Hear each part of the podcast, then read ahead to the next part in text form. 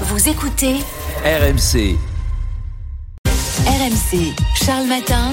le choix d'Anaïs. Et Eh oui, comme tous les matins sur RMC, Anaïs Castagna choisit une info, une actualité sur laquelle elle décide de s'arrêter. Et ce matin, Anaïs, tu as décidé de relayer cette bonne nouvelle, parce qu'il faut bien le dire, entre les grèves, la hausse des prix dans les rayons, les coûts de l'énergie, bah, les bonnes nouvelles se font un peu rares en ce moment. On a l'impression d'être assommé, mais il y a un secteur qui se porte très bien, c'est celui du tourisme. notamment le tourisme international, qui nous a permis d'engranger 58 milliards d'euros l'an dernier.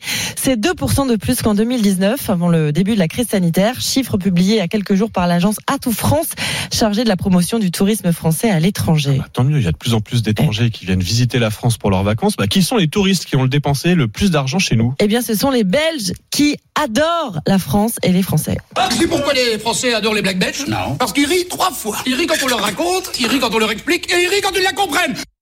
Avec euh, 7,3 milliards euh, dépensés en France en 2022 devant les Allemands, les Britanniques, les Suisses, les Américains n'arrivent qu'en cinquième position. Oh my god, I feel like Nicole Kidman in Moulin Rouge. Quant aux Chinois et aux Japonais, on les a beaucoup moins vus à cause encore de la crise sanitaire. Ils ont donc moins dépensé en France qu'en 2019. Alors voilà, on a le classement des, des étrangers qui viennent le plus Mm. visiter la France, mais ensuite, une fois qu'ils y arrivent, euh, quels sont les sites qui vont le plus visiter? Alors je pensais que c'était la Tour Eiffel, mais non. L'endroit le plus visité de France et même d'Europe l'an dernier, c'était Disneyland Paris à Marne-la-Vallée. 15 millions de touristes ont visité le parc avec ses attractions, ses bars, ses restos, ses hôtels et ses magasins. Deuxième position, le musée du Louvre avec 7,8 millions de visiteurs. C'est le musée le plus visité au monde. Est-ce que tu as une idée du troisième site le plus visité? Un indice? Écoutez. Euh, Quand même ça. ah, je, je dirais le château de Versailles. Bien ça sûr, bien joué. Et juste derrière, Une tour, 300 mètres, entièrement en métal. La Tour Eiffel, quatrième position avec 6 millions de visiteurs. Donc je résume Disney, le Louvre, Ouais. château de Versailles et la Tour Eiffel. Seulement, ouais, en quatre. Ouais, la Tour Eiffel qui est que quatrième. hein. Si on prend en compte euh, les, les billets à acheter pour euh, monter dans la Tour Eiffel, c'est 6 millions seulement, si je puis dire.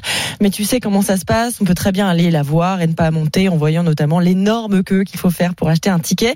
Et puis en cinquième position, le centre Pompidou qui fermera ses portes en 2024 pendant trois ans pour cause de travaux.